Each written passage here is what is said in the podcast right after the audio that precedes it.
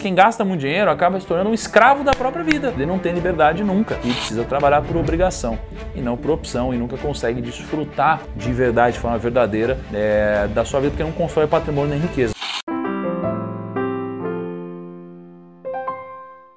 As pessoas acham que existe uma fórmula mágica para você enriquecer nas finanças. Não existe, mas se existisse, seria essa que é a nossa primeira dica. E a primeira dica é a seguinte: receita menos investimento igual a despesas. Essa é a forma que você deve levar para sua vida, porque todo mundo ao nosso redor fala assim, ó, pega o quanto você ganha, tira o quanto você gasta e o que sobrar você investe. A gente não é feito para investir, a gente é feito para gastar tudo. Agora, se ele invertesse essa pequena função na fórmula, ele conseguiria ter muito mais dinheiro. Porque não teria como ele gastar.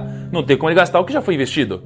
Então, se pague primeiro. A grana entra na nossa conta, o que a gente quer fazer é pagar todo mundo. A gente quer ir no shopping gastar em alguma coisa, já enriqueceu lá o dono da loja, vai no restaurante, enriqueceu o dono do restaurante, menos a gente, não é? Se eu não gastar, o desconto é maior. A segunda dica é uma dica que eu uso com a Camila. Ela funciona muito bem, cara. Eu tô com a K, a K fala, Ti, vamos comprar tal coisa? Eu falo, vamos comprar amanhã comprar amanhã.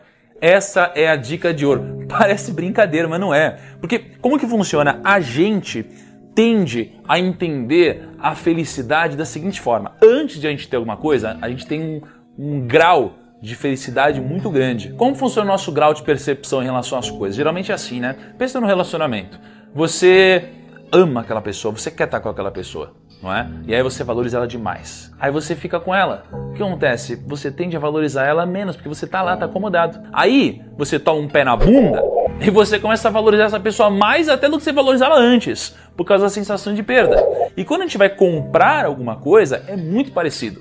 Antes de comprar, você tá lá no shopping, passou numa loja, passou lá na Arezzo, viu um sapato, você tá louca para comprar aquele sapato. Você tá animada demais. E aí você compra o sapato. O que acontece? Passa uma semana, já diminui demais. Essa sua motivação, essa sua felicidade, essa sua satisfação já desce demais, porque é assim que funciona. Então, a técnica do vamos comprar amanhã, ela funciona demais, porque você vai adiando isso daqui até uma hora que você perde essa vontade, esse impulso que te faz comprar. Por isso que tem uma técnica, até tem um livro americano que fala sobre qualquer decisão de compra, é, a pessoa precisa dormir primeiro.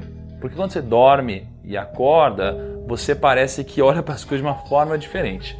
Então, eu falo tantas vezes assim: ah, vamos comprar amanhã, vamos, vamos comprar amanhã, que isso aqui vai passando, diminuindo até que some e a gente não comprou, geralmente algo que era um impulso. Falando em compras por impulso, a terceira dica faz total sentido em relação a isso. Agora, quando a gente está falando de compra por impulso, a gente tem também a compra por necessidade. Né? E como diferenciar? Bom, a gente usa a técnica do QP2A. A gente compra por desejo ou por necessidade, não é? Então, como que funciona? Quando você vai comprar por desejo, você quer. Você quer comprar. Eu quero comprar? Sim ou não? Né? Depois disso é agora. Ou seja, eu quero comprar agora? Sim ou não? Eu posso comprar? Eu tenho dinheiro para comprar? Sim ou não? E depois, está caro demais? Sim ou não? Quando você compra por desejo, essa é a linha que segue. Quando você compra por necessidade, a linha já é outra. É eu preciso comprar agora e eu posso. Essa é a linha que segue.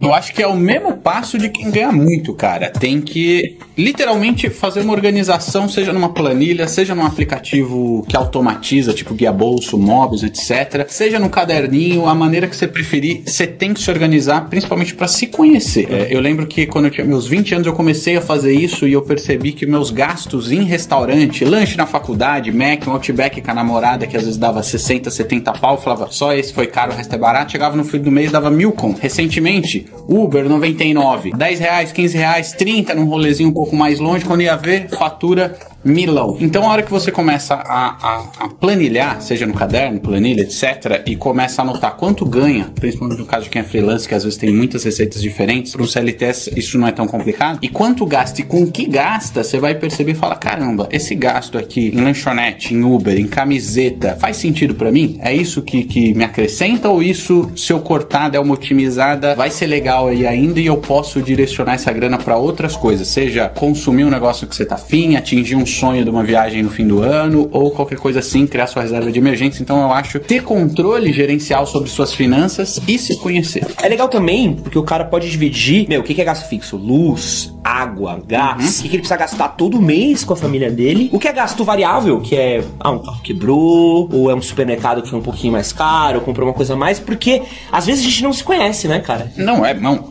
Muitas vezes. E a gente vai mudando. Então a gente tem que fazer esse exercício constante de se perceber. Tem uma regrinha muito prática que eu gosto, chama regra 50-30-20. E ela é adaptável uh, e você pode repensar ela aos poucos. É mais ou menos isso que você falou de gasto fixo e variável, mas qual que é a lógica dela? 50% de tudo que você ganha, 100% vai ser gasto, certo? Da seguinte maneira, 50%, metade do que você ganha, vai para aqueles gastos que não dá para viver sem. Legal. É o aluguel que você tem que pagar, é a conta do supermercado para abastecer a geladeira, conta de luz, água, etc. O que não significa, não pode servir de desculpa que você não consegue otimizar isso. 30% vai pro gasto que dá para viver sem, mas é isso que traz prazer na vida. É ir no cinema, é tomar sua breja no final de semana, fazer seu rolezinho na praia, independente. Aí entra o papo de se conhecer. E 20% vai para as obrigações financeiras. Nas obrigações financeiras, para fechar esse 100%, entra tanto uma dívida, uma parcela, qualquer coisa que você tem, como um investimento. Idealmente, você supre, acaba com suas parcelas, suas dívidas, etc. E começa a direcionar esses 20% só para investimento, para construir sua reserva de emergência, seu, seu planejamento, atingir seus sonhos, etc.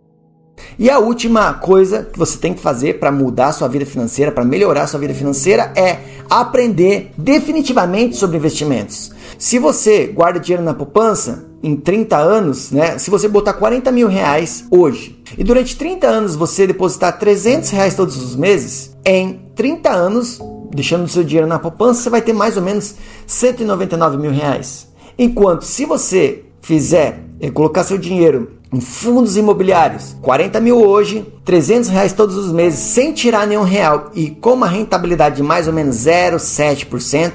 Lembrando que isso não é nenhuma recomendação de investimento e também é, fundos imobiliários é renda variável, então estude bastante antes de investir. Você pode ter um milhão de reais. Então, quanto antes você entender que é fundamental você estudar sobre investimentos, mais rápido você vai conseguir acumular patrimônio e mudar de vida.